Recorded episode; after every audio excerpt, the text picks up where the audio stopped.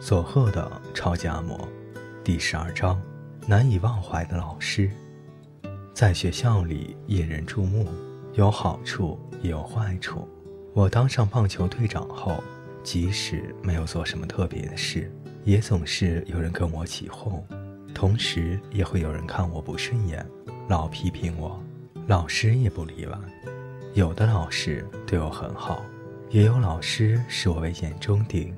首先。当然是棒球队顾问的田中老师，他真的很照顾我。记得是中学时代最后一次全校棒球大赛的那一天，暑假就要去广岛母亲身边一起生活，这比什么都要让我高兴。我打算比赛一结束就直接搭车去广岛。哎，德友，今年暑假也去广岛？啊，对啊，今天就要去。哎呀，真好。前面已经提过好多次，当时广岛对大家来说是个大都市。每到这个时候，我不再是和母亲分离、孤单寂寞、惹人同情的小孩，反而因为能去广岛，成为朋友羡慕的对象。在别校举行比赛结束后，我比那些亢奋情绪未消、七嘴八舌喧闹的队友早一步回到了学校教室。但是打开置物柜一看，去广岛的特快列车车票和两千元现金不见了。老师，我的车票和两千元不见了。我报告给田中老师，他立刻带我去办公室，从自己的皮夹里拿出了五千元给我，拿去用吧。啊，不要紧，快去你母亲那里。可是我非要找到小偷不可。虽然我很想马上去广岛。但也不能给老师添麻烦。我如果不找到小偷，拿回特快火车的车票和现金，我不甘心。田中老师严肃但平静地说：“德勇，别去找小偷。如果找到了，他不就成罪人了吗？”听到这里，我终于明白老师的意思。将士是左的，我又提前嚷嚷着要回广岛。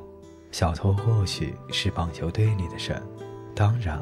也有可能不是，但也不无可能。如果把事情闹开，万一找到一时起意偷钱的人，在这个凝聚力超强的体育团队里，这会让那个学生很难看。田中老师再次跟我说，绝不能去找那个小偷，而把当时对他来说也是很大一笔钱的五千元塞进了我的手里。田中老师要守护的是比五千元更重要的东西。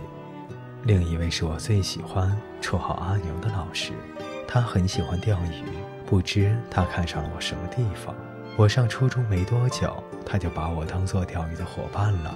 哎，德友，明天早晨五点要去啊？他根本不管我方不方便，自可做了决定。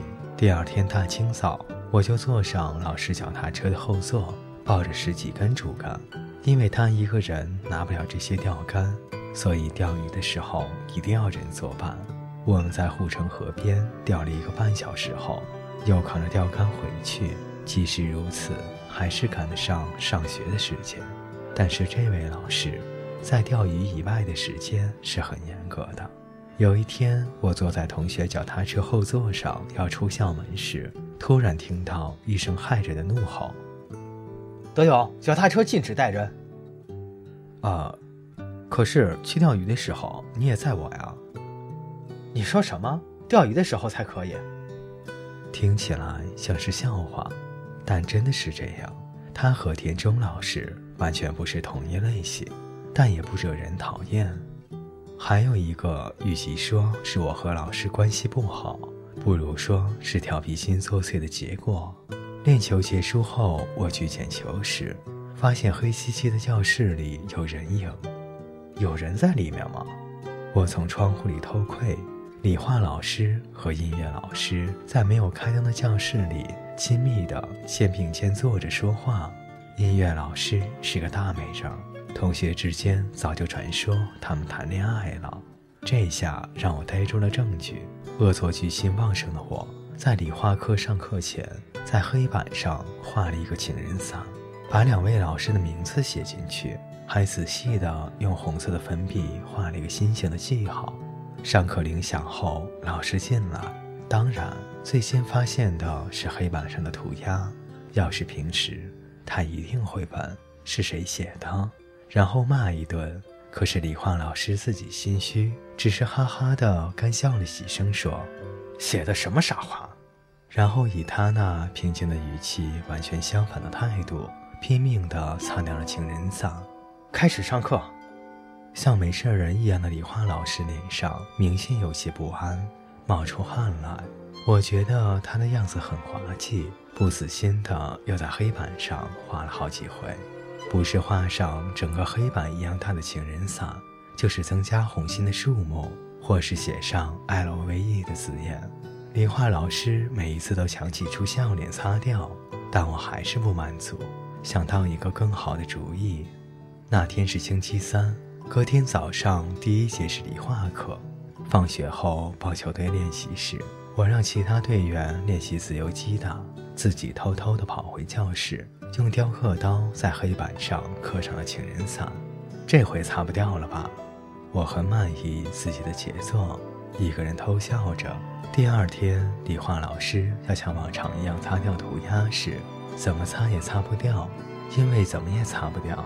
他逐渐焦躁起来，他越是心慌，学生们偷笑的声音越大，滑稽极了。我笑得肚皮好痛，但接下来的瞬间。教室静得像冻结般。这谁干的？这事儿别想就这么算了。理化老师发现涂鸦是雕刻刀刻出来的，脾气终于爆发，满脸涨红，大声怒吼：“哦，是我，对不起。”我老是站起来道歉，啪，冷不防的挨了一巴掌。德勇，真的是你吗？这样孩子岂不觉得丢脸吗？黑板这么贵，你赔。你赔这两个字比挨耳光还让我震惊。的确，我是闹得有点过头。雕刻刀刻出的情人伞出奇的大，黑板因此无法再使用。回到家里，我怯生生地告诉外婆事情的始末。结果呢？老师说让我赔。哦，那没办法呢。对不起。你这孩子到底在想什么？真的对不起。那时我真后悔所做的事情。外婆沉默了一会儿，轻松地说：“事情已经做了，没有办法。我知道了，就赔吧。你把弄坏的黑板拿回来吧。啊，我们买个新的，因此要拿回旧的。可是，去拿，和平常一样。”外婆话一出口，绝对不收回。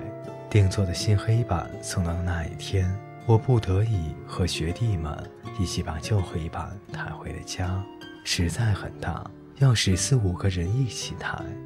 好，谢谢你们，就放在那里。